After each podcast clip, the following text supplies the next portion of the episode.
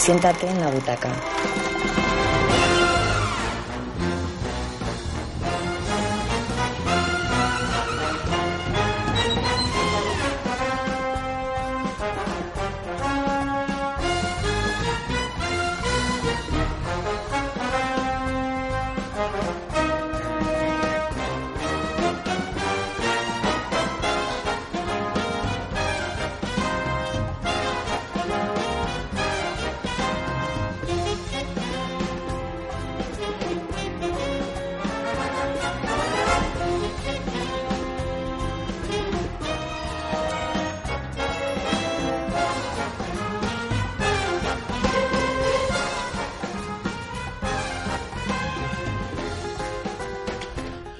Muy buenas tardes. Bienvenidos a vuestro programa de cine. La butaca arranca con esta magnífica sintonía que tanto me gusta en esta nueva temporada.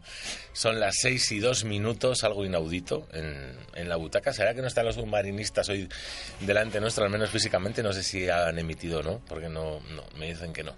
No he podido escuchar el programa de camino a este hermoso, divino edificio que es el Círculo de Bellas Artes, un día nublado en Madrid, pero cálido. Tenemos exactamente 13 grados en la Gran Vía, lo cual es una maravilla para la época en la que estamos. Y muy bien acompañado, David Martín. ¿Qué tal? Buenas tardes, John Mateo. Eh, estamos muy bien acompañados el uno del otro, porque la radio está totalmente vacía. Le decía antes de empezar a mi compi que vamos a hacer radio a la antigua. O sea que estamos preparados para todo. Y además tenemos un programa cargado de sorpresas, porque yo creo que va a ser una de las ediciones de la butaca en la que más voces vais a poder escuchar. Va a ser uno de los programas más abiertos porque hemos sacado los micrófonos a la calle y ahora vais a conocer opiniones de los que verdaderamente mueven el cine, que sois todos vosotros los espectadores. Me ha hecho gracia cuando has dicho lo de voces, porque antiguamente un servidor, cuando comenzaba en esta emisora, con Sofía García, Miguel Ondarreta, grandes periodistas, que Sofía ahora es la directora de esta emisora. Cierto. Y Miguel Ondarreta sé que está ya aquí en Madrid, ha vuelto de Nueva York, se llamaba Voces de Minerva. Voces, Sí, precisamente. El Voces ha estado en, en la programación de Radio Círculo, si no recuerdo mal, hasta El el año año pasado o hasta hace dos años. Me ha o hecho sea. gracia lo de voces, sí. Pues Sí, las voces protagonistas de los oyentes o no oyentes, porque eran, bueno, pues eh, gente que estaba en la cola. La verdad es que no había tanta cola este miércoles, la gente se lo ha aprendido. Y o bien compras la entrada en taquilla días antes o internet. Y vamos a escuchar muchas voces que nos van a hablar precisamente de eso. Es fácil conseguir butaca, nunca mejor dicho, en, en estos días, estos miércoles al cine, en los que parece que, bueno, pues mucha gente está empezando a recuperar esa vieja tradición que era ir al cine, sentarse en la butaca delante de la gran pantalla y descubrir grandes historias. ¿Es fácil encontrar entradas o hay que sacarlas por anticipado, con antelación? Veremos a ver. Nos van a dar algunos consejos. Bueno, pues escucharemos esta vez a vosotros, los protagonistas. Por supuesto que tenéis cabida. También tenéis un teléfono, ¿eh? Aquellos rezagados que quieran participar. 98 91. 90 y- madre mía, estoy fatal. 91 389 24 27. 91 señor. 389 2427. Si queréis también entrar en directo, tenéis posibilidad de hablarnos de esa iniciativa miércoles al cine. ¿Qué os parece? Y hablando de teléfono, luego después, más adelante, tendremos como siempre nuestra sección de series, a la que yo proponía antes de empezar el programa que recuperáramos una propuesta que ya surgió aquí en los micrófonos de la butaca la semana pasada y es bautizar la sección de series como Series Maniac. Bueno, luego lo haremos, ya digo, por teléfono con John Moneo, que además nos pondrá al día de todo lo que podemos ver durante esta semana. Nos dará consejos, algunas recomendaciones para pasar el rato a aquellos que no queréis salir a la calle, a pesar de que el cine está tan, bar- tan baratito ahora. Y hemos aprovechado tú y yo. Yo sé que hicimos los deberes los dos. Sí, sí, sí, sí. y sí. sé que has visto por fin esa gran película de Leonardo DiCaprio, ya que Ana está perezosa este año 2014 en llamarnos. ¿Qué tal está Leonardo DiCaprio en la película? Eh, me preguntas cómo, en qué sentido quieres saber. No. en el sentido de actor. Eh, hace un papelón, la verdad que yo creo que puede ser su año. Realmente lo decíamos la semana pasada, mm, viendo los precedentes y ahora después de haber podido comprobar eh, el pedazo de papel que hace en El Lobo de Wall Street, estamos hablando de esa película de Martin Scorsese, creo que tiene muchas papeletas para llevárselo. Y además, esta película en concreto va a ser la que nos acompañe musicalmente durante esta tarde de butaca, durante los próximos 53 minutos que nos quedan, porque todas las bandas sonoras que vamos a escuchar a partir de ahora van a pertenecer a esa película. Muy bien, así me gusta, actual. Muy actual. Además es que es un pedazo de banda sonora. Te, te llama mucho la atención cuando lo escuchas y hemos recuperado los temas más característicos o, o, más impactantes y los vamos a escuchar aquí en la butaca. Bueno, sé que hay mucha droga, cocaína en concreto. Hay mucho sé de que todo, hay amigo. mucho sexo, sé que hay muchas risas, ¿no? ¿Te ríes? Muchas risas. Son, son tres horas que no- ¿Amenas o no? Son tres horas muy amenas, son tres horas que se pasan volando, de verdad te lo digo. A mí también me daba un poco de pereza al principio, estaba un poco escéptico, pero es que te deja con la boca abierta. Y toda la gente con la que he hablado que la ha visto dice lo mismo. Nadie se Pues bueno, nosotros dudamos, somos dos generalmente cuando vamos al cine, ¿verdad? La pareja que, lógicamente, quienes tenemos pareja, pues lo es lo lógico, ir con Sí. pareja al cine, Sí, sí, hay que consensuar qué vamos a ver. Y finalmente, pues vimos Nymphomaniac 2, la de Lars von Trier, la segunda parte. ¿Y qué tal? A mí me ha encantado más que la 1. ¿Sí? Sí, yo la recomiendo. Además, eh, ya sabes que yo no hago mucho caso a las críticas. Ya, ya lo sé, No, me fío mucho de lo que me digan. Tengo esas corazonadas y digo, voy a ver esta, me gusta bien por su elenco, o bien por el guion, etcétera. Y Las von Trier demuestra otra vez, hace enrojecer, hace incomodar, pero hace reír en esta segunda entrega. y es ante nuevo, ¿eh? todo, es nuevo en él. sí, no, sí, sí, tiene toques de comedia. Pero sí es verdad que mm, es más fuerte que la primera y tiene una continuación. Es la típica película que podía haberse visto en una pieza íntegra. Lo que pasa que hubieran sido 4 horas y 20 minutos. Entonces la ha dividido no porque sean dos películas muy diferentes una de otra, sino que es lo mismo, es una continuación parada. Me hizo mucha gracia porque me dijiste antes de entrar al cine exactamente, cuando elegiste la película que ibas a ver, que no querías ver El Lobo de Wall Street porque era mucho sexo, muchas drogas y más sexo y más drogas. Y digo, ¿y qué vas a ver? Nymphomaniac Volumen 2. Vale, habrá- ahí no habrá drogas, pero amigo mío. Pero tendrá, seguro que tiene menos sexo que, ¿Qué lobo? ¿Tú crees? que el lobo. Oye, chicos, Eh, solo tienes una forma de saberlo. Ahora que has visto Nymphomaniac, vete a ver El Lobo. Voy a verla. Hombre, Lo que pasa que esta semana ¿qué tengo la gran estafa americana, Sí, la señor. tenemos, la gran estafa americana, atención porque, ¿m? atención. La gran Christian favorita, ¿eh? Exacto, Amy Adams, Bradley Cooper, Jeremy Renner, Jennifer Diez Lawrence. candidaturas y la única que opta a, tan- a, las, a las principales ternas, porque también Gravity tiene 10 candidaturas, pero son premios técnicos. Así que la gran favorita para los Oscar llega este fin de semana, este viernes. Exacto, Hoy. es un thriller, pero yo me inclino más por el encuentro de Mr. de Mr. Banks. Va a ser la segunda, pero personalmente este mundo mítico de ese supercalifragilístico espialidoso, Espialidoso. el mundo de Mary Poppins, Sí, señor. Pues no sé, es esa búsqueda de Mary Poppins surrealista de Tom Hanks que debe estar espectacular. Como Walt Disney. Atención, Leonardo DiCaprio. Este señor ya tiene varios Oscar y parece que se postula también pisando fuerte. ¿eh? Y Emma Thompson, que tiene menos posibilidades con las contrincantes. Pero sí es verdad que Tom Hanks protagoniza pues un melodrama sobre la gestación del mítico film y todos aquellos amantes de esas esa película de la infancia que a ti igual te tocó ya más. Sí, bueno, pero es un clásico, es una de esas películas que todos hemos visto. Exacto. Pues eh, será el segundo plato. Y nos reservamos dos platos también. Una que me resisto a ver por la actitud de su director, que es Roman Polanski. Recordamos en el Festival de Cine de Cannes Sí. eh, que dijo que no había que la igualdad no existía entre hombres y mujeres, lo cual me, me chirría el tímpano en el siglo XXI, que es un gran provocador. Sí, bueno, Roman Polanski en lo profesional es un director impecable, pero en lo personal es muy polémico. Recordemos que tiene prohibida la entrada en Estados Unidos. Yo creo que sí que sigue exiliado, ¿verdad, John? Me parece que sí. O sea Lo tiene prohibido, o sea que si le dan algún premio no podría recogerlo, creo. Lo cierto es que, mm, al margen de su polémica, la película sí tiene buena pinta. En el tráiler que pusieron antes de ver esa mencionada película, Nymphomaniac 2, en los cines ideal era la Venus de las Pieles y es una historia también bastante sexual en un teatro con eh, más ese ambientillo teatral que a los, a los que nos gusta el mundo de las artes escénicas te atrapa. O sea, yo creo que, eh, aparte es una adaptación, eh, cuidado, es una adaptación de un libro, El arte de seducir, Roman Polanski, que transforma una obra cumbre del erotismo en un drama muy teatral. Ese es el título. Y atención porque uno de mis directores, Ventura Pons, vuelve con un documental, es el tercero, después de Ocaña y un retrato intermitente y el gran gato llega ahora con Ignasi M.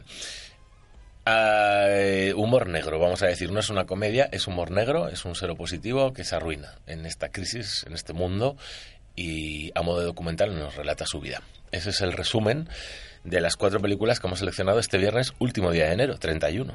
tú has seleccionado películas y yo he seleccionado la música. Ya la adelantábamos. Todo lo que escuchemos en adelante será parte, formará parte de la banda sonora del Lobo de Wall Street. Y vamos a empezar por una de las canciones que ilustran esa película que probablemente os suenen. Algunas de ellas puede que os suenen porque son temas clásicos, pero adaptados. Vamos a ver qué tal suena eso. Vamos allá.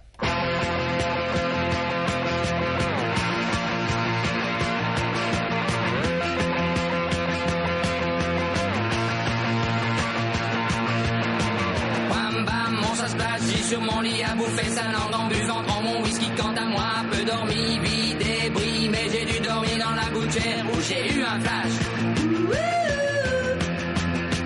En quatre couleurs. Allez hop, un matin, une louloute est venue chez moi, poupée de cellophane, cheveux chinois, un sparadrap, une gueule de bois, a bu ma bière dans un grand verre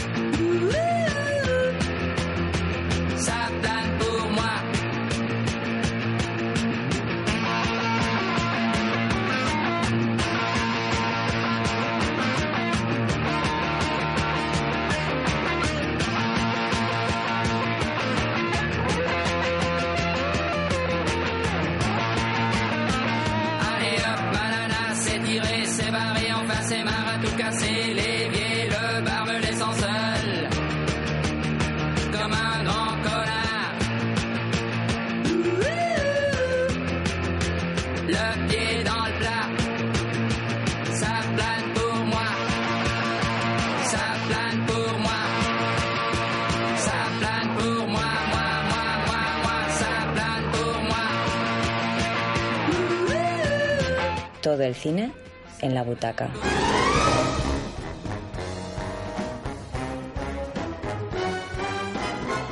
Muy chula la música, muy animada. Me ha gustado, David. Gracias, Sí. hombre. No, no, tiene buena pinta esta película, ¿eh? Sí, sí, ya te lo digo yo.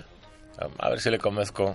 Que te tenga que convencer por la música, se dice pronto. Bueno, oye, pues, Tengo que convencer a mi otra mitad. A ver si me escucha, está escuchándonos. Sí, por cierto, oye, una cosa, un saludo para toda la gente que nos escucha desde la redacción de Europa Press, ¿eh? que eso También. Sí, sí, sí, sí. Buena agencia, ¿eh? Hombre, pues sí.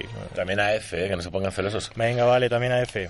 Pero más a Europa Press. No, hombre, que yo estuve en F Radio, no me fastidies. También a Cierto, todos. yo tengo conocidos que han estado en F. Los Radio. orígenes no hay que olvidarlos nunca, y más en grandes agencias. Bueno, vamos a hablar también, bueno, vamos ya con vosotros, los oyentes, Sí, sí, sí, sí. adictos al cine, señor. cinéfilos con pocos euros en la cartera como todos, que aprovechamos los miércoles, los exprimimos. Bueno, hubo un chico delante mío, me hizo mucha gracia, eh, cogió, mm, bueno, no había más que una persona delante mío, yo fui el martes a comprar las entradas a los cines ideal. Lo cierto que estaba en la cola, se tiró 10 minutos exactos porque quería dos películas, quería la Nymphomaniac 1, Nymphomaniac 2, Sí. enlazarla, pero que el asiento estuviera céntrico, que si en una sala se pisaba porque empezaba la otra más tarde, bueno, volvió loca la taquillera, perdí yo la paciencia. Lo cierto es que mucha gente hace doblete eh, el día, también los, los miércoles al cine. Lo que vamos a hacer, David, es escuchar ese tren de voces que has preparado. Tenemos varios trenes de voces y vamos a ver que... Por bloques, ¿no? Sí, porque hemos preguntado, bueno, has preguntado a la gente y hemos enlazado un poco esas opiniones sobre diversos temas. Vamos a empezar eh, viendo a ver qué le parece un poco a la gente esta iniciativa de los miércoles al cine, si te parece. Perfecto. La iniciativa es muy positiva porque recupera el hábito de venir al cine. Bajar el precio hace que la gente no, no tenga que estudiar cada vez que, que tiene que venir al cine si se lo puede permitir económicamente, ¿no? Ya que el cine estaba tan caro y había películas buenas, el problema era que casi todo el mundo utilizaba internet, entonces si consiguen ponerlo a un precio asequible, un pelín más bajo del que suele ser normal, la verdad es que se agradece, porque en pantalla grande siempre es mucho mejor las películas y todo. Nosotros no solimos venir mucho al cine porque, porque es caro, o sea, a nosotros nos parece muy caro una, una película que, o sea, si hemos ido alguna vez ha sido porque sabemos que la película nos va a gustar o sabemos que es de algún director que, que eso que nos gusta y eso, pero nos gusta que sea el día del espectador un poco de verdad. Con esta iniciativa seguramente lo- las salas se, se llenarán bastante. Yo creo que cuanto más asequible sea el precio de entrada, independientemente de los días, es más beneficioso para, para todos. Así te apetece más acercarle al cine aunque hay menos butacas. Un gran aliciente.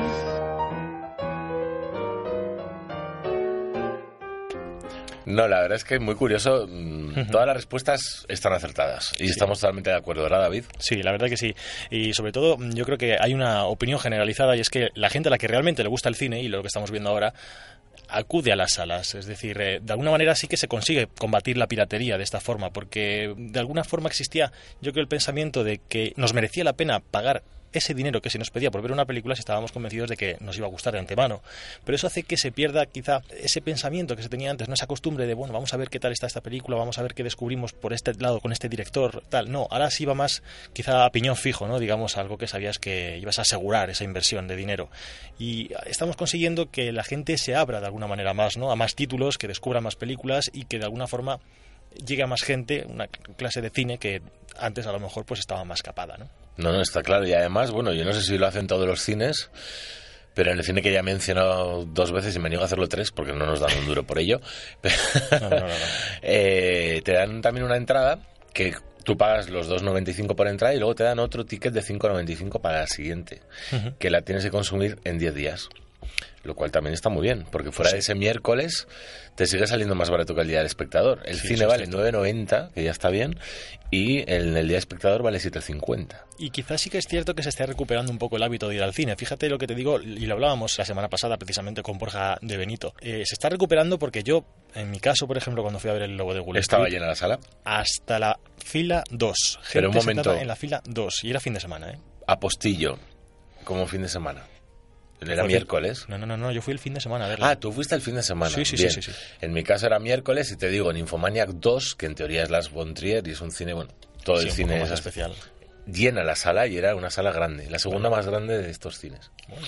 Bueno, segundo bloque. Segundo bloque porque nos decían que en ocasiones, y lo hablábamos al principio del programa, cuesta trabajo encontrar eh, las entradas, hay que sacarlas con antelación, sí, no, vamos a ver qué nos dice la gente. Nos hemos quedado sin sitio, pero está muy bien que sea 3.90 todos los días. Bueno, el miércoles. Lo hemos visto por internet que la puedes comprar online, ¿no? Muy bien. Así desde casa. Pues me parece muy bien. Pero el problema es que si no lo sacas por internet no consigues entradas. Están todas llenas. Hay que, hay que sacarlo por internet. El secreto es ese, sacarlo por internet. No, la, la película empezaba a las tres y media y a las tres y cuarto hemos podido sacar la entrada sin problema.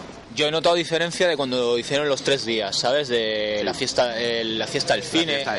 Ahí sí que noté que estaba súper masificado, pero yo, por ejemplo, la semana, la semana pasada, el miércoles también compré entrada y no tuve problemas. O sea, creo que está como más escalonado y más, no sé, la gente se lo toma con más calma sabiendo que, que no son tres días. Pues Totalmente cierto y corroboro. Un servidor compra las entradas la víspera y no hay ningún problema. Ahora, hay que intentar ir también en una hora que no coincida que hay sesión.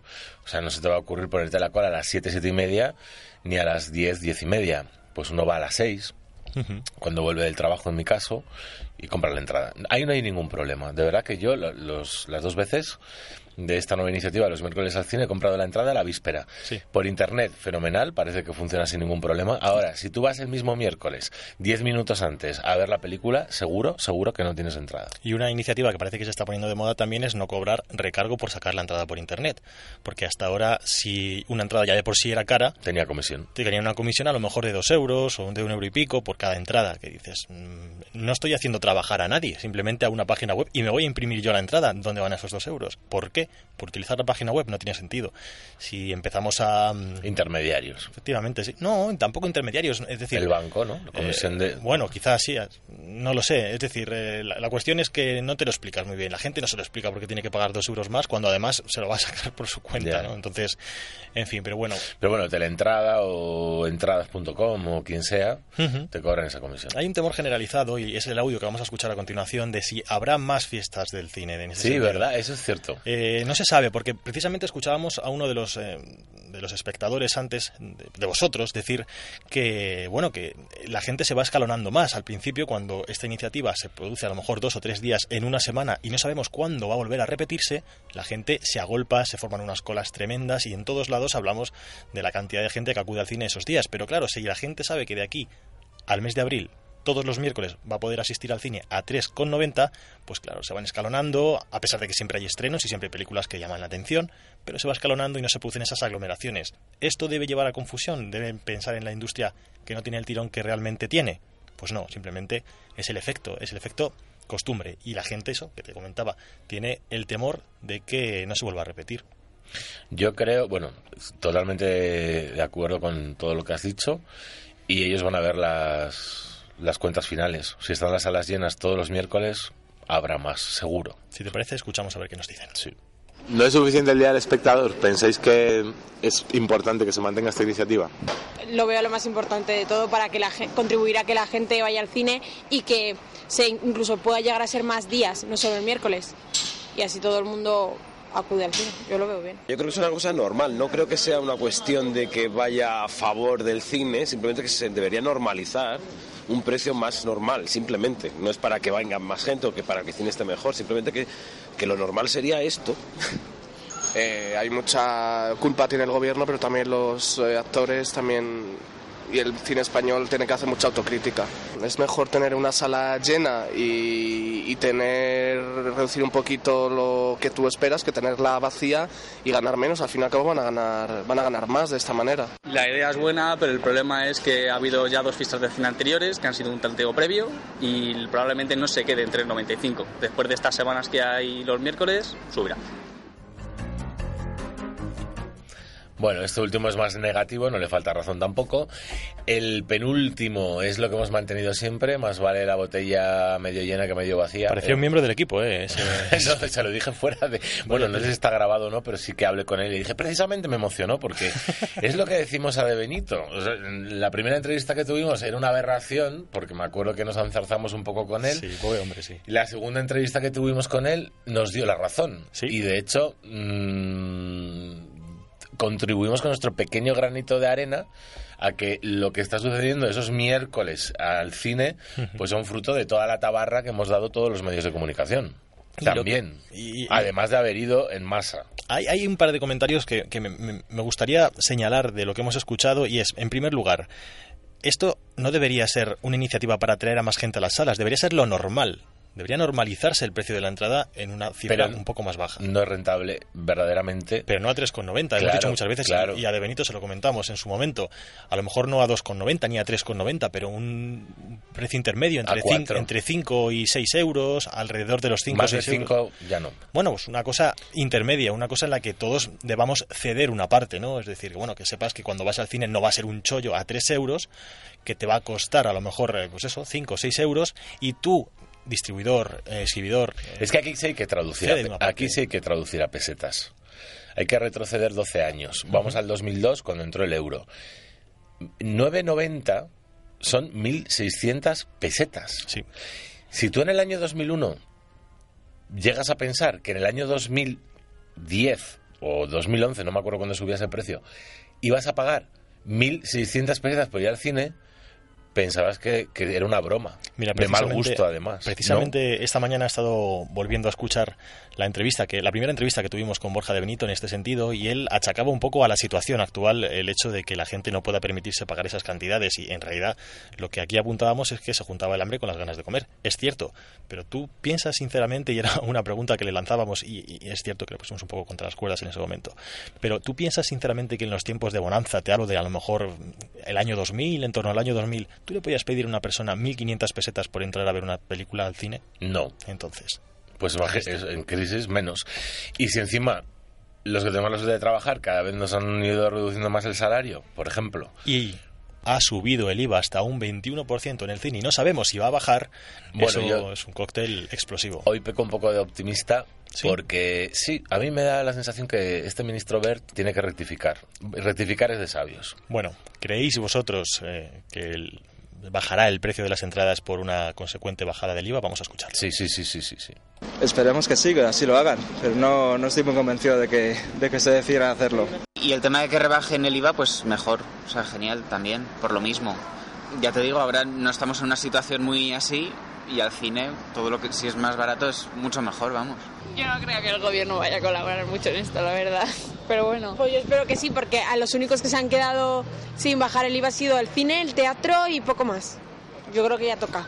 Esperemos que sí, porque si no, eh, la gente va a seguir viniendo al cine una vez cada tres meses y así es que es muchísimo más fácil venir al cine cada vez que quieras, cada vez que quieras ver una película. La gente está deseando ir al cine y deseando ir al teatro, pero no con esos precios. O sea, lo del 21% es una salvajada. Por ejemplo, hemos visto La vida de Adele y es un claro ejemplo, ¿no? De cine francés. O sea, ahí han bajado el IVA, apoyan la cultura, pero desde siempre, esté el gobierno que esté. Aquí en España estamos un poco como, como En vendidos, África, ¿no? ¿no? Tenemos ahí el país vecino y, bueno, hay cosas que, que- que sí que se podría ver ahí el ahí al país vecino decir, eh, no sé, copiemos el modelo porque está funcionando. ¿no? El gobierno hizo mal subiendo el IVA y creo que fue un error grandísimo. Y esto es un acierto por parte de las, de las empresas, pero tiene que, tener que bajar la mano también el, el gobierno.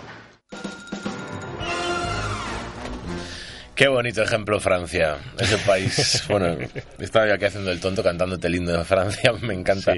Es un país que adoro. La verdad es que siempre nos llevan la delantera. No siempre en todo, ¿eh? Porque en mentalidad, en otros temas, están más cerrados que nosotros. Pero sí es verdad que en sensibilidad cultural nos dan sopa con ondas. Porque poner un 21%, eh, sinceramente, independientemente de la política de derechas, de izquierdas, me da igual. Todos han colaborado a subir el IVA. Y además creo que la derecha no, no- el lema no es subir impuestos. Curiosamente, los han subido más que la izquierda. Pero un 21% es brutal.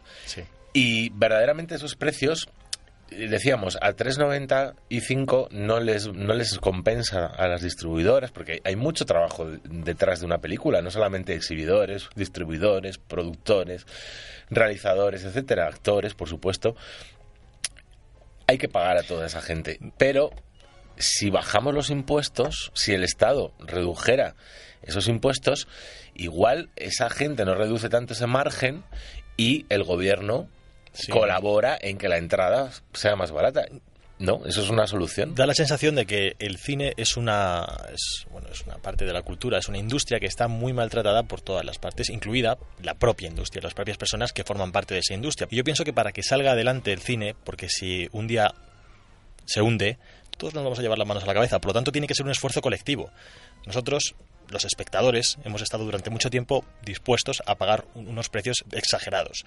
La industria tiene que estar dispuesta a bajar un poco su cota de ganancia y el gobierno exactamente lo mismo. Si queremos que salga adelante y vemos que la respuesta del público es muy positiva, porque las salas se llenan, se llenan incluso cuando no hay ofertas porque a lo mejor tú acumulas un 2 por 1 porque a lo mejor acumulas una entrada a precio reducido, porque a lo mejor tienes un descuento por carnet de lo que sea, y al final la gente va al cine, la gente tiene muchas ganas de ir al cine. Además, yo creo que este tiempo que las salas han estado más vacías ha servido para que de alguna forma la gente eche de menos eso que era ir al cine, ir a ver, y de repente ven que pueden hacerlo y acuden en masa. De alguna forma es como si hubiésemos estado privados de algo y de repente lo volvemos a tener y lo disfrutamos más.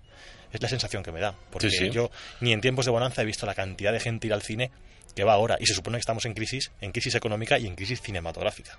De guion, también es verdad. Pero también estamos en una época, cuidado, porque son muy listos, pero son muy listos, ¿eh? Han, eh, está muy bien puesto estos dos meses o tres, porque si algo tiene el cine son los mágicos meses de enero, febrero, marzo. Sí, es verdad. Los Goya, los Oscar, los Globos de Oro, eh, los premios de los críticos. Es una época dorada del cine, todos lo sabemos, sí. que arrastramos la Navidad, las grandes superproducciones. Luego viene esa laguna en primavera y luego en verano otra vez grandes estrenos. Entonces es un momento que ya de por sí te apetece ir al cine. También tenemos el tiempo, el frío, la lluvia. Son épocas... Tienes que meterte en algún sitio. Te apetece más ir al cine. Entonces, eh, la magia de estar en una sala de cine llena, no la tienes en tu casa con el mejor equipo showroom o el mejor, la mejor tecnología y la pantalla más grande. Y menos si te bajas la película, en fin. Efectivamente. Y ya para terminar, eh, sí es cierto que el ministro Bert, ya mencionado, ha prometido, no, va a aplicar una bajada del IVA en las obras de arte, también coincidiendo con esa gran feria de arte contemporáneo en Madrid que es Arco y puede ser, pues eso, el, un poco el, El empujón. la- eso es, ¿no? Va a anteceder al... Lo Sí. siguiente va a ser bajar, estoy seguro. Tiene que bajar el IVA en teatro y en cine. Lo En contaremos, lo contaremos en la butaca. Esperamos poder contarlo aquí en la butaca. Sí, sí, seguro, seguro. Antes de, que, antes de, que, de que termine la temporada, antes del verano. Llevamos un 2014 lleno de buenas noticias y esperamos seguir dándolas. De momento lo que hemos hecho ha sido sacar los micrófonos a la calle y escuchar vuestra opinión, que nos ha parecido, a mí por lo menos, muy interesante y esperemos que os animéis. Cuando volváis a ver el micro por ahí de la butaca andando por la calle, os acerquéis y nos deis vuestra opinión porque ya sabéis, aquí lo comentamos todo y el teléfono sigue abierto, ¿eh? 91 389 24 27. Si queréis llamarnos y opinar en antena, el teléfono está para vosotros, es vuestro micrófono. Y también decir, eh, tres de los que han participado conocían la butaca y por supuesto eran oyentes de Radio Círculo, con lo cual... Perfecto. No se puede mejor pedir más. Imposible. Bueno, Así pues- que vamos a dar ideas para la semana que viene, para esta semana entera. Sí, ¿Qué sí. película vamos a ver? Pues atención porque tenéis es difícil elegir, ¿eh? Tenemos cuatro platos, como siempre. Tú lo tienes muy día. claro, ¿no? Yo lo tengo muy claro, sí, bueno, es verdad. Tenemos por un lado La Gran Estafa Americana, la película más nominada y favorita para todas las candidaturas principales, o para la mayoría, en los Oscar que se van a entregar dentro de nada. Le seguirá el encuentro de Mr. Banks. A continuación hablaremos de la Venus de las Pieles e Ignasi M. Son las cuatro películas de las que te vamos a hablar en unos minutos. Pero antes vamos a volver a recuperar aquella película que se estrenó hace dos semanas y que tanto nos ha gustado unos cuantos.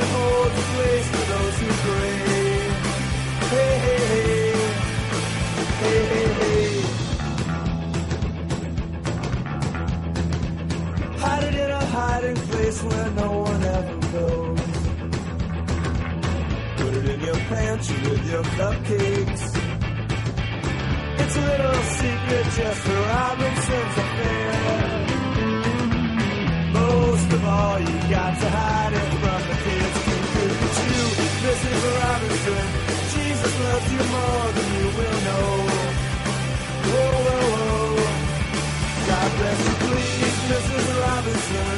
Heaven holds a place for those who pray. Hey, hey, hey. Hey, hey, hey. Sitting on a sofa on a Sunday afternoon. Going to a candidate's debate. Laugh about it, shout about it when you got.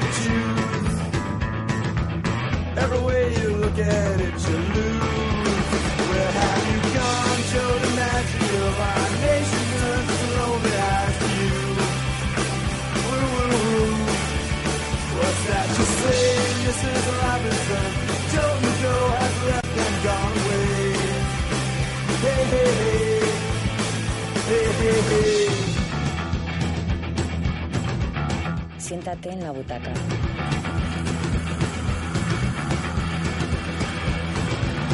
100.4 de la FM.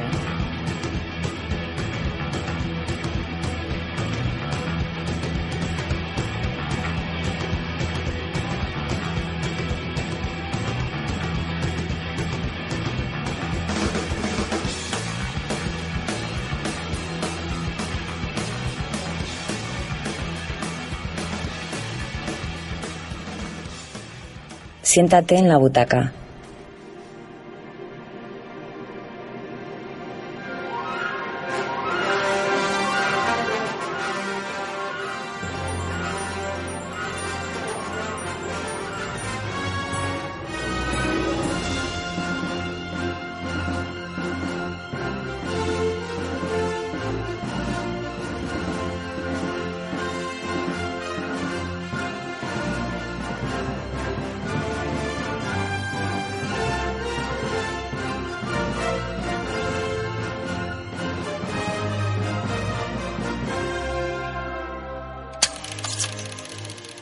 Quiero enseñarte algo. Este Rembrandt de aquí. Viene gente del mundo entero para verlo. Sí, es bueno, sí. Es falso. Anda ya, es imposible. La gente cree lo que quiere creer. Porque el tipo que lo hizo era tan bueno que para todos es auténtico. ¿Quién es el maestro? ¿El pintor o el falsificador? Por una nueva era.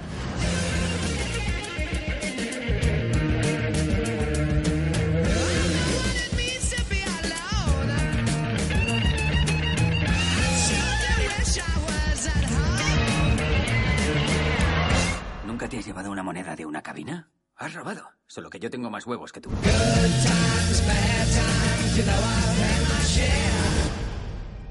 Pues un thriller que reconstruye un caso de corrupción económica y política sucedido en los 70. Es uno de los grandes favoritos para los Oscars. Diez nominaciones, lo decíamos, y su impresionante reparto es su principal baza. Hablamos de la gran estafa americana del neoyorquino David Russell, que se ha convertido en el director de moda de Hollywood. Al igual que pasó en su día con Steven Soderbergh, todos los actores y actrices del momento compiten entre sí por hacerse un hueco en sus películas. La buena fama de Russell con el gremio de los actores comenzó a gestarse en 2010 con The Fighter, The Fighter, la biografía del boxeador Mickey Ward, que recibió siete nominaciones a los Oscar, incluidas la de mejor película, director, guion, actor de reparto y actrices. Lo cierto es que en 2012, con el lado bueno de las cosas, la lluvia de nominaciones fue aún más torrencial, alcanzando las ocho.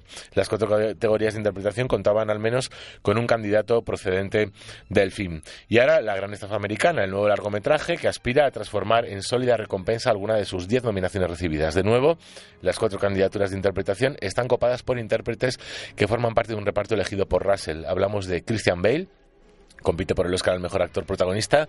Amy Adams lo hace por el de actriz protagonista. Bradley Cooper aspira al de actor de reparto y Jennifer Lawrence al de actriz de reparto. Nunca antes, en toda la historia de los premios de la Academia de Hollywood, dos películas del mismo director habían sido nominadas consecutivamente en todas las categorías interpretativas. Increíble. Señores pasajeros, iniciamos la aproximación al aeropuerto de Los Ángeles. Señorita Travers, bienvenida a la ciudad de Los Ángeles. Aquí huele a Jazmín. cloro y sudor. Os presento a la creadora de nuestra querida Mary. Poppins, nunca más solo Mary. ¿Dónde está el señor Disney? Ya ha llegado. Vaya, Pamela Travers. No se imagina lo que me emociona conocerla por fin. Prefiero que me llame señorita Travers, señor Disney. Walt, a mí llámeme Walt. Hace 20 años les prometí a mis hijas que haría que Mary Poppins saliera volando de las páginas de sus libros. Se lo prometí, pa. Sé lo que hará con ella. Dará cabriolas y brillará. Necesita que le cedas los derechos para rodar. Maldición. La segunda película, El encuentro de Mr. Banks, también podemos subtitularla En busca de Mary Poppins. Tom Hanks protagoniza junto a Emma Thompson un melodrama sobre la gestación del mítico film. Y cuando hay que elegir entre la leyenda y la realidad, pues acaba ganando la leyenda.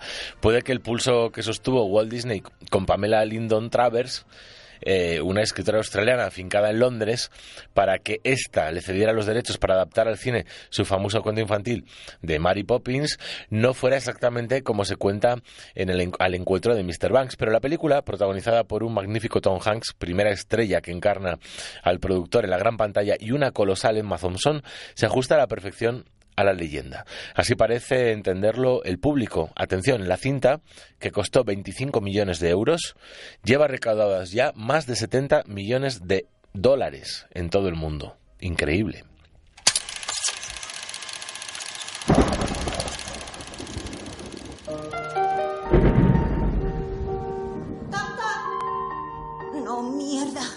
Llego muy tarde.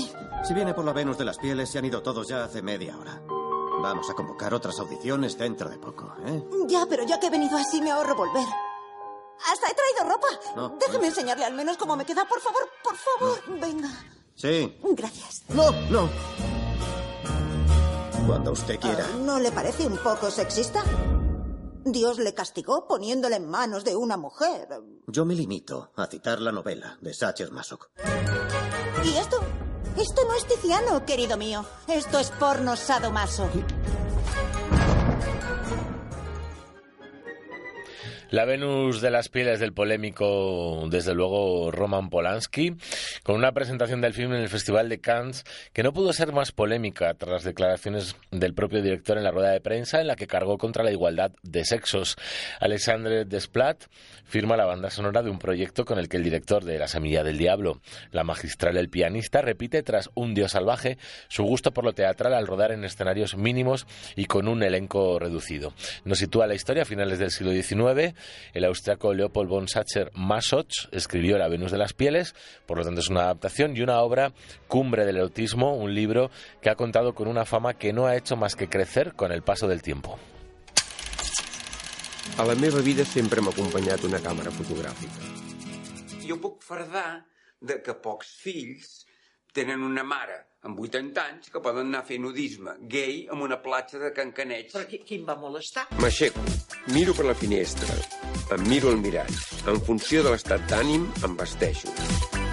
Sóc un home que visc de colors. Bueno, pues eh, Ignasi M es la nueva película, lo hemos escuchado en catalán, puesto que Ventura Pons es catalán, tampoco hemos entendido bastante, ¿no? Una playa erótica, nudista, gay, en Barcelona. Es el tercer documental en la carrera de Ventura Pons, tras Ocaña, un retrato intermitente y el gran gato, se, bueno, pues se centra en un museólogo que no teme a nada.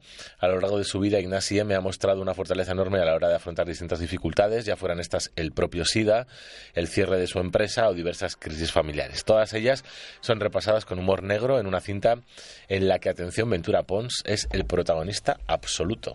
Así que, ya sabéis, Ignaxi M es la película que cierra la sección de estrenos de este 31 de enero. Y ahora, de la gran pantalla a la pequeña pantalla.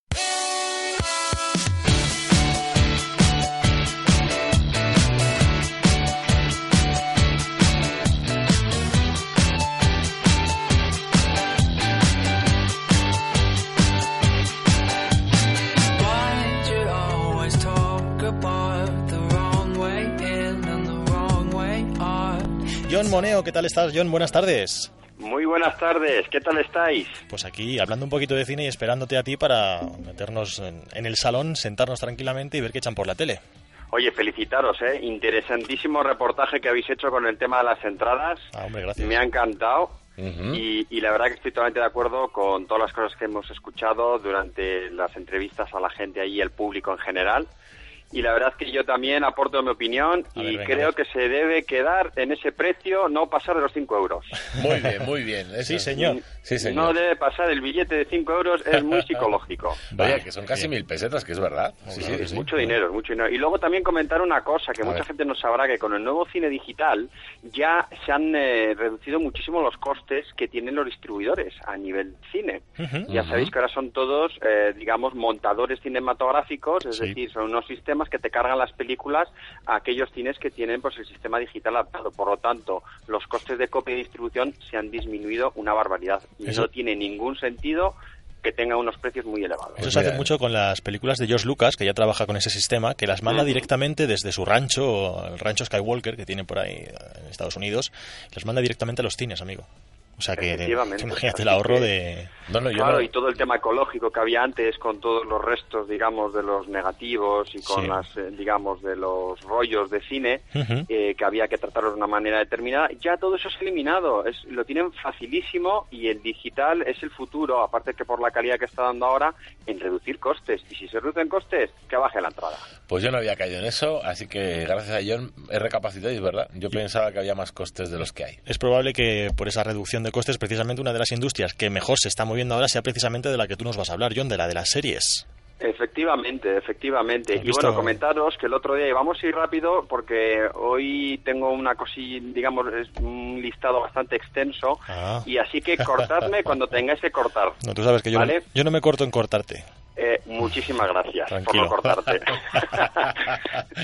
Bonito Sí, juego sí. de palabras. Venga, a ver, cuéntanos. Bueno, pues vamos a empezar con, con una serie que realmente me ha llamado muchísimo la atención. La he visto, se llama Looking.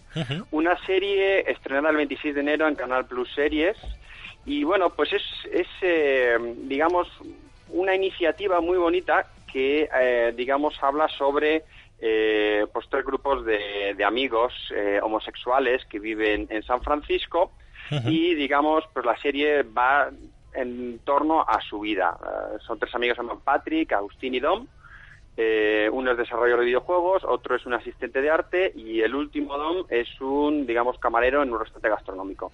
Y es muy bonito porque, mm, digamos, la, la serie eh, es muy real y se acerca mucho al mundo gay masculino con sus peculiaridades, con esos matices relacionales y con la naturalidad que se merece. Yo la recomiendo porque creo Muy que bien. se sale de estos clichés que hay y ya instaurados, yo creo que en el mundo, especialmente la comedia, ¿no? Sí, con, y series con el como- mundo homosexual. Efectivamente, ¿sabes? series como Queer as Folk, no sé si recordarás, que también hacía un vago, un flaco por el punto de Efectivamente. vista. Efectivamente. Eso es, mira, de hecho quería comentar que, que tocan el punto de sexo, del sexo, y, y está puesto en escena, pero se presentan escenas que no son ni nada sueces ni vulgares, no es un sexo Sí, vamos, que explícito. no es necesario para hablar de temática gay enseñar Vale, una pregunta, una pregunta. Además de sexo, ¿existe amor? O sea, ahí... Eso es lo que te iba a comentar, Bien, ni bien, eso me gusta, ¿ah? eso me Bien. gusta. Porque yo creo que, la- más que nada porque como Queer Folk era un poquito, desde mi punto de vista, salvaje. Carnaza, Sí. era carnaza. Era, carnaza pura y dura. Carne. Y realmente aquí, conforme va avanzando la, la trama, se van desgranando, digamos, las características de cada personaje, ¿no? Con sus peculiaridades, con su vida, sus relaciones, sus amigos, eh, su punto de vista respecto a la pareja. Y, y creo que realmente eh, es muy acertada. Es una propuesta muy acertada, muy realista y a mucha gente le va a cambiar el punto de vista y poder acercar el mundo gay con lo que comentamos, con esa naturalidad y esa normalidad que se merece. Claro que sí. Y, y bueno, hombre, todo hay que comentarlo. Está desde un punto de vista americano. ¿eh? bueno, Eh, eso- con, con eso las historias estas de Date Online y estas cosas. Y, y aquí quiero decir yo una cosa que conozco San Francisco, el barrio de Castro, que es el barrio gay de San Francisco, es muy interesante, pero Chueca, Chueca es especial, chicos. Yo, Ah, sí. honestamente, yo cuando voy con mi novia por ahí, realmente se ve que él tiene mucha más solera, es mucho más bonito, está mucho más cuidado, y aquí realmente la comunidad gay y, digamos, el ayuntamiento, entiendo, lo han hecho muy bien con Chueca, creo ¿Y qué, yo. y qué tiendas, qué restaurantes y qué zonas peatonales más bonitas eh, tenemos? ¿Eh? Que eso no lo tiene el barrio de Castro. Sí que es muy interesante el barrio de Castro, hay que conocerlo. Tiene cosas que Chueca Sí. no tiene y, y se va viendo ¿no? a lo largo de la serie. Así que yo os lo recomiendo porque es una serie que la puede ver todos. Obviamente un niño pequeño igual, ¿no? Como cualquier serie que haya sexo. pero, pero te rompe todos estos prototipos extremos y le da una naturalidad y creo que merece la pena, sobre todo para entender. Ya nos daréis vuestra opinión cuando la veáis. ¿Y dónde se puede ver, eh? Canal Plus Series. Canal Plus Series, vale, ¿desde cuándo? ¿O cuándo exactamente? Pues mira, eh, yo creo que son los domingos. Vale. Lo tendría, os lo tengo que confirmar, si queréis Bueno. lo ponemos en la web. Muy bien. el 26 de enero, que a las ocho y media, que es domingo, o sea que intuyo yo que se irán estrenando los domingos. Y el nombre de la serie es... Looking. Looking. Looking los domingos en Canal Plus Series, ahí está la Mirando, primera ¿no? Es, significa mirando en inglés. Eso es. Vale. De todos modos, cualquiera lo puede ver también en estos montadores que ya hay de series, eh, de algunas empresas, Zombie, eh, creo que también había una para, para mm, Movistar, PlayStation 3. Movistar Televisión no, ¿no? Movistar Televisión no lo tengo claro. Tengo- lo voy a investigar. Voy a hacer un día una, una relación de todas estas empresas que, que puedes ver las películas y las series con tarifa plana, Ajá. que todas son alrededor de los entre los 10 euros y los 15 euros. Pues mira, como irte a ver una mes, peli en estás 3D, hablando, ¿no? pues sí, al mes y Ajá. puedes ver tarifa plana lo que te la haga. Perfecto, pues sí. Entonces yo creo que eso es una, una iniciativa para casa fantástica. Muy bien, sí Ah. señor. Luego, otra cosa sí eh, interesante por resaltar, luego ya iré a los estrenos, pero, pero mira, se está dando ahora mismo ah, un reportaje en Canal Plus Series, es un programa especial que, eh, que se emitió en HBO. Y Sí. bueno, eh, este programa pues rinde homenaje a una de las estrellas más emblemáticas eh, de, de las series, James Gandolfini. Sí, señor. Efectivamente, pues entonces todos sus colegas y amigos eh, comparten recuerdos en esta serie, experiencias, y creo que es una serie, una digamos un reportaje muy emotivo, muy interesante, muy recomendable y lo podéis ver ahora. Mm, Un gran, digamos, eh, actor como él y sobre todo consagrado ya con esta serie Los Sopranos, que es una serie de culto. Sí, señor. Realmente está considerada ya como dentro del cine hay películas de culto, dentro de las series Los Soprano es una serie ya, eh, digamos, que marca tendencias y ha marcado un género, ¿eh? ha marcado muchas series de gángsters que podéis ver, pues realmente siguen esa misma Hay quien dice que incluso es la mejor serie de la historia. Ahora se disputará es. ese papel con Breaking Bad también, porque está también ahí, ahí.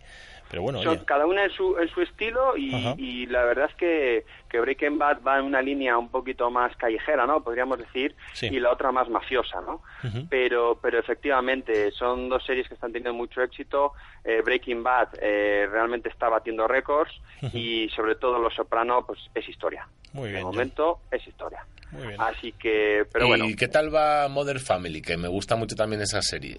Pues últimamente no la estoy viendo y, y la verdad es que mm, me da mucha rabia porque es de las pocas series en las cuales no la puedes ver en demanda, eh, digamos, con, con, como lo suelo hacer yo, porque al final con el trabajo y todo eso, como le pasa a la mayoría de la gente, pues los horarios de muchas series no, no te pillan bien y, y la sigo cuando puedo. Entonces, pues lo que suelo ver son reposiciones, etcétera. Me voy a informar, te lo prometo, John, para el próximo programa y Venga, os queda. comento cómo, cómo va yendo y si va a haber alguna nueva temporada, etcétera. Me lo, paso, prometo. me río solo en casa porque es muy divertida la situación. Además hay una pareja gay muy curiosa en la serie. Ah, son peculiares, Sí, ¿eh? sí, sí, ¿Te sí, Mira que te lo dije, que Sí. merecía la pena. Y es una serie fina, fina, fina y muy elegante. Sí, un sí, sí, humor pero muy fino. ¿eh? est- estoy de acuerdo con todo vosotros, con todo lo que estáis diciendo. Pero ¿por qué se mueve tanto la cámara, por favor? ¿Por qué no dejan esa cámara quieta en un sitio? Yo, yo no, no veo esa serie porque me parece banal. O Te marea, ¿no? ¿Por qué tienes que mover? Deja la cámara quieta, chico, que no pasa nada, hombre, y, y haz gracia, no hace falta que se mueva tanto. Yo a mí me saca totalmente ese, ese aspecto. Pero bueno, oye, respeto que os guste porque, bueno, os gustan cosas muy raras y también yo os quiero como sois, joder. Pero bueno. Muy bien hecho. Esto es la dictadura del pensamiento. ahí está, ahí está. Nunca No, esto es una democracia. Mira, como, como he aprendido a decir esta semana, esta es una democracia, pero aquí la democracia soy yo. Ah, bueno, Ay, qué bonito. Mamma mía, mamma mía. Vamos, dar más tomar aquí el niño. Venga, a ver, John, ¿qué más cosas bueno, nos pues cuentas? continuamos. Eh, voy a avanzaros eh, un par de estrenos. eh, por ejemplo, bueno, esta ya está estrenada, The Following. No sé si alguno de vosotros la habéis visto. No la he visto, Yo, pero no- la yo conozco. tampoco. Buenísima, os la recomiendo. Es una serie thriller protagonizada por Kevin Bacon, sublime. Yo estoy viendo la primera temporada. Y bueno, pues el 28 de enero se ha estrenado la segunda temporada. Recordado a todo el mundo, es un detective Kevin Bacon retirado, que fue atacado por un asesino, digamos, de estos estilo Aníbal Lecter, ¿no? De los que crean escuela.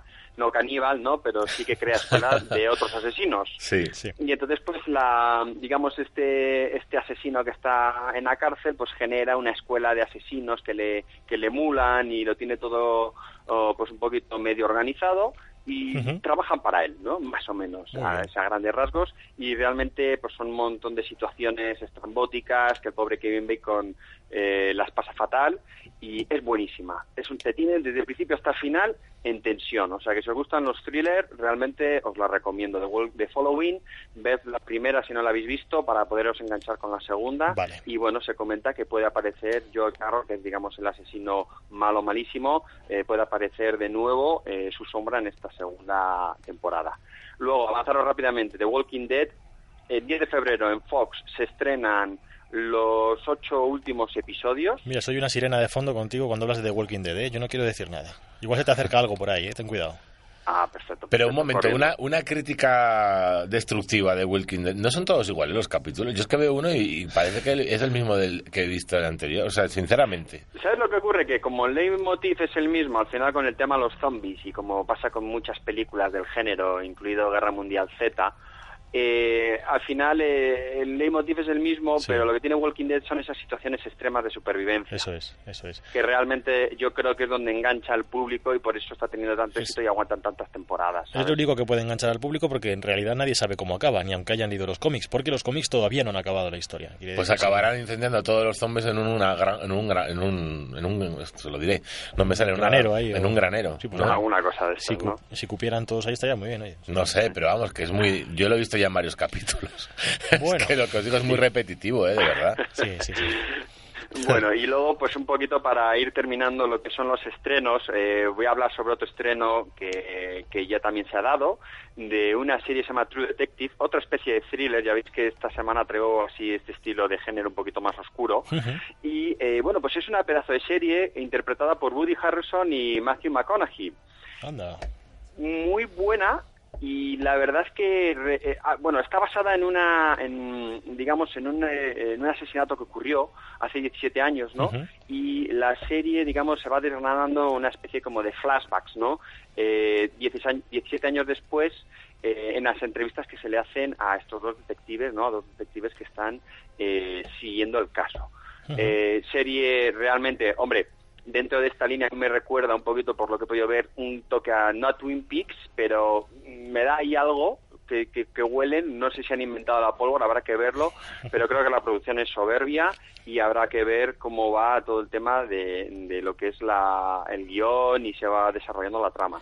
Pero Muy bien. apunta muy bien. ¿eh? Bueno, pues ahí están tus recomendaciones, tus eh, citas. No podemos aburrirnos ya, aunque nos quedemos en casa, John, con todo lo que nos has dicho. Así que ya sabes. Y tenía más cosas, pero veo que se acaba el tiempo, así que pues nada, para la próxima semana, porque no es nada importante, es una, un, un estreno que va a haber, así que lo dejamos para Bueno. que lo escuchéis el próximo La semana que viene nos cuentas más, nos traes más estrenos, más recomendaciones, más curiosidades y todo lo que pase por la pequeña pantalla. Oye, John Moneo, muchas gracias. Buenas A tardes. vosotros, Un abrazo. muchísimas gracias por todo. Adiós. Un, Un fuerte abrazo abrazo. John Chu. Hasta luego. Agur, agur.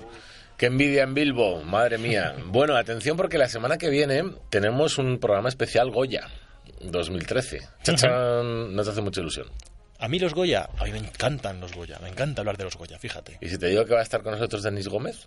En ese caso ya me vas ganando un poco más.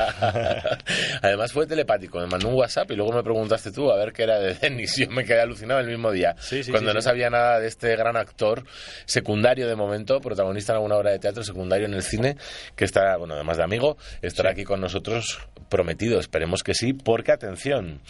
Tenemos un montón de películas. Eh, compiten a mejor película, por ejemplo, Caníbal, La Gran Familia Española o La Herida. A mejor dirección, bueno, también 15 años y un día y Vivir es fácil con los ojos cerrados.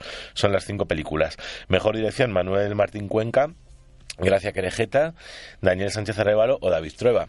O mejor actriz protagonista, que tenemos a Mariana Álvarez, Inma Cuesta, Aura Garrido, Nora Navas, mejor actor protagonista Javier Cámara, Eduard Fernández, Antonio de la Torre o Tito Valverde. Un montón de nombres, repasaremos las listas, hablaremos de cine español, porque si no me equivoco, la semana que viene será día 7 y los Goya se entregan el domingo 9 de febrero. No te agobies, que vamos a tener un programa entero para hablar de los Goya tranquilamente y si encima viene Denis, mucho mejor, en la mejor compañía. Pues esa es la propuesta. ¿Qué más se puede pedir? para dentro de siete días. Pues que tengáis un buen fin de semana, que descansemos mucho, que nos lo hemos merecido. Esperamos que os haya gustado el programa y que volveremos a hacer trenes de voces en otros cines preguntando otras cosas. Así que estad muy atentos y preparados porque en cualquier momento, mientras estéis esperando para sacar las entradas, puede que se os acerque el micrófono de la butaca y os pregunte vuestra opinión. Veremos a ver. Nos emplazamos dentro de siete días. Sed muy felices. Adiós, adiós. Me ha gustado mucho la banda sonora, por cierto. Gracias, hombre, gracias. Sed felices. Un abrazo. Adiós.